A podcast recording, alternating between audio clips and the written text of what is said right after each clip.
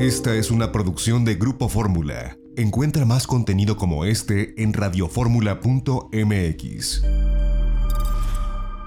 Estás escuchando Itinerario Turístico. Continuamos.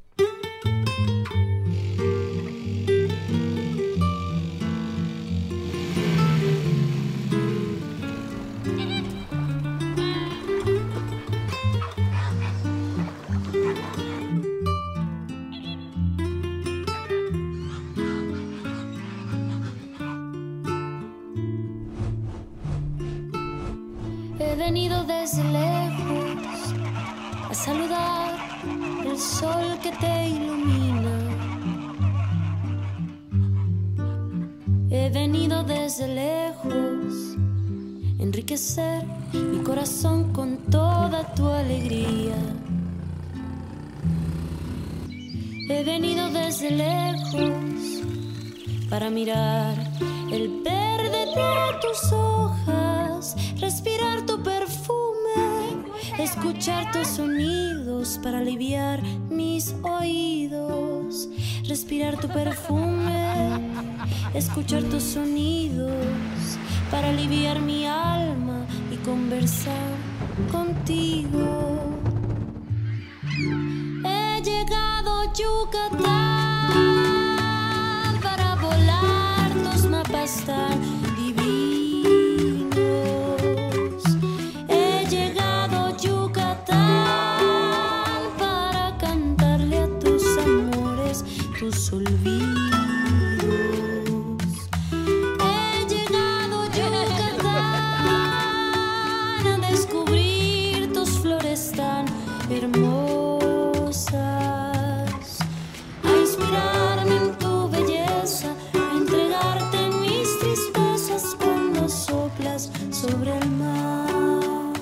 estamos de regreso en itinerario turístico y estamos escuchando a la gran Natalia Lafourcade cantándole a Yucatán, a este bello estado, un gran destino turístico, y entrevistamos a la secretaria de Turismo Estatal, Michelle Friedman, y esto es lo que nos compartió para la audiencia de Grupo Fórmula.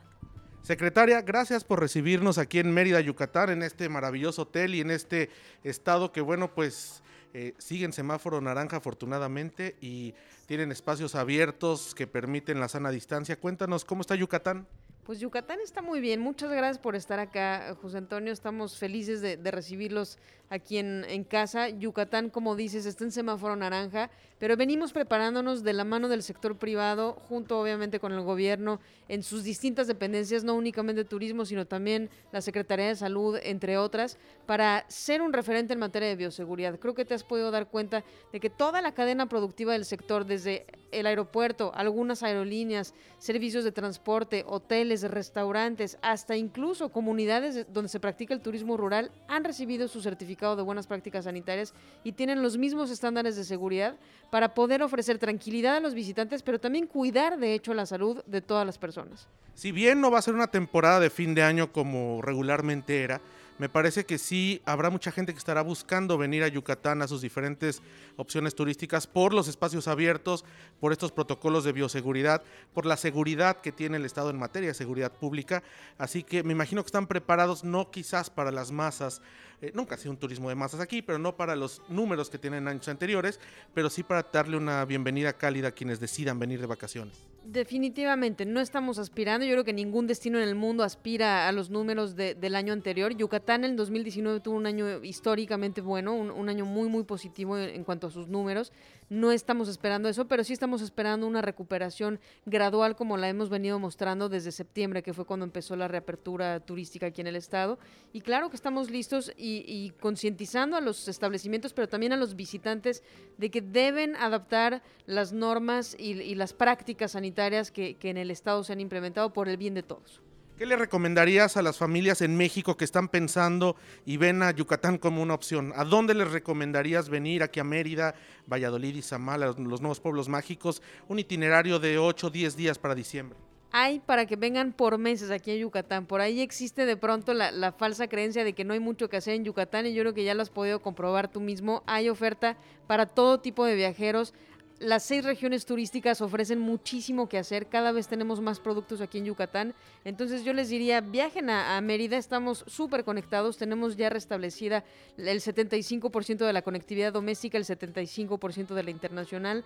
Y prepárense para visitar nuestras costas, casi 400 kilómetros de, de playa con destinos maravillosos como Celestún, Cisal, Progreso, Telchac, Río Lagartos, El Cuyo. Vayan a nuestros pueblos mágicos. Ya tenemos cuatro, por cierto, de Valladolid, Izamal, ahora Maní y Cisal también se suman. Vayan a la zona sur del estado donde las comunidades mayas, mayas ofrecen experiencias únicas. Vayan a las haciendas, vayan a los cenotes. Visiten nuestra página yucatán.travel porque van a encontrar un sinfín de alternativas para todos los gustos, para todos los bolsillos y para todas las regiones del estado. Pues muchísimas gracias, secretaria. Y bueno, ya vienes con chamarra, ya eres como yucateca, porque mira uno muriéndose de calor y a ti ya te pegó la heladez. Me, me quité la guayabera porque estamos en la heladez. Eso es una buena recomendación. Es la época fría de Yucatán, así es que tráiganse un suétercito. Muchísimas gracias, secretaria.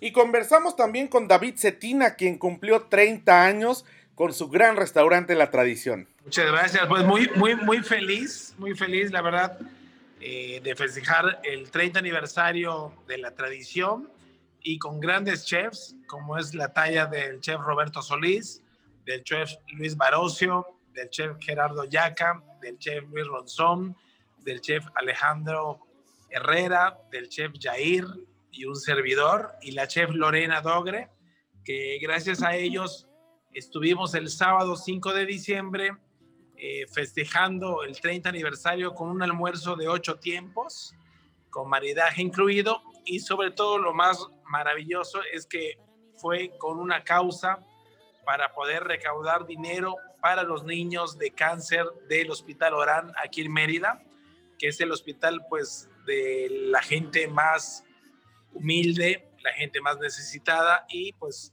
obviamente nosotros como cocineros y sobre todo a lo largo ya de ya de más de 15 años, eh, pues la empresa La Tradición eh, es una empresa socialmente responsable y como cada año hacemos cosas altruistas. Y pues con la gran fortuna que pudimos juntar 165 mil pesos que la otra semana les haremos llegar a Sueños de Ángel, que es la fundación que ve a los niños, que le paga los, los medicamentos y las quimioterapias, eh, les llegaremos ese, ese donativo para que, gracias a Dios y gracias a cada uno de los que participaron, como los chefs, como lo son la, mis patrocinadores, pues gracias a ellos pudimos llegar más allá de la meta, porque la meta eran 50 mil pesos y pues obviamente se unieron mucho, muchos amigos patrocinadores que nos hicieron llegar algunos regalos para poder subastar. Oye, pues 30 años no es cosa fácil el poderse eh, renovar, el poder explorar los diferentes eh, campos de la gastronomía yucateca. Yo creo que eh, pues es loable esto que, que has hecho durante estas tres décadas y sobre todo lo principal que veo yo estando aquí en Mérida es pues la propia respuesta que tiene la gente, ¿no? Sabemos que vienen, es una visita obligada para el visitante, pero el propio yucateco, bueno, pues te tiene en una estima muy alta como cocinero a la tradición y bueno, pues es una, digamos que una visita familiar obligada para la gente de Yucatán.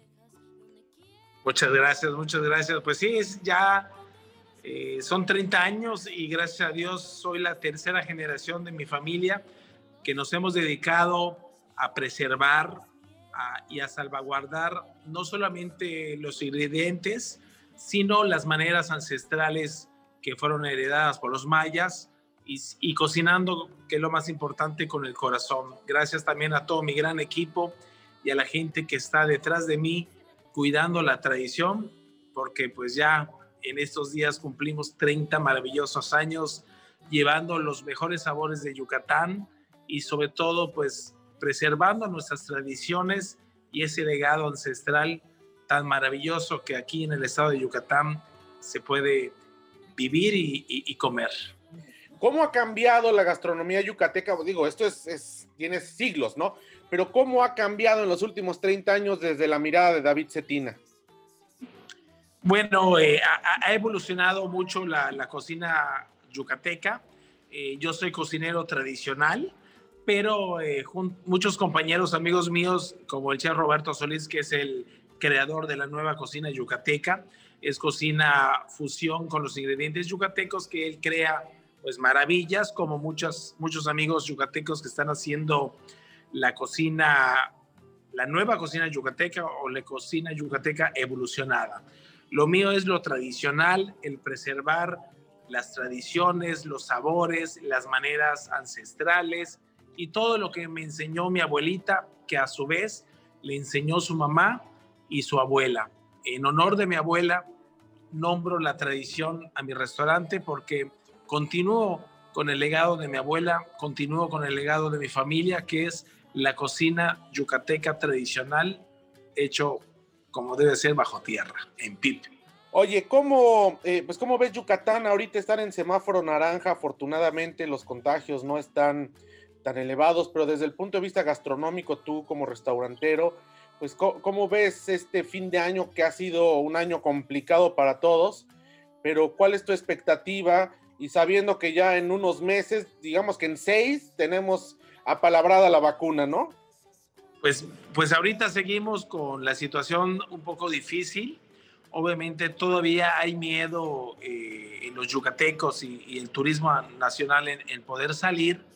Y pues el, poco turismo que está aquí en Yucatán, eh, pues está saliendo con, con las precauciones debidas como todos los mexicanos. David Cetina, chef, yo te agradezco que nos tomes eh, la llamada para la audiencia de Grupo Fórmula cuando estamos haciendo este programa desde Mérida. No, al contrario, muchas gracias. Y ahí te da una bomba, porque si estás en Mérida, hay que bombear. Muy bien. Bomba. Si Mérida te robó el corazón, seguro comiste en la tradición. ¡Bomba! Muchas gracias, chef. Fuerte abrazo. Vamos a un corte, seguimos transmitiendo desde Mérida, Yucatán, itinerario turístico, como siempre, a través de Grupo Fórmula. No te vayas, regresamos en breve para explorar más destinos. XEDF FM 104.1 MHz, donde tu opinión abre una conversación, transmitiendo con 120.000 watts de potencia desde la Torre Latinoamericana Piso 38 en la Ciudad de México. www.grupoformula.com.mx. Abriendo la conversación.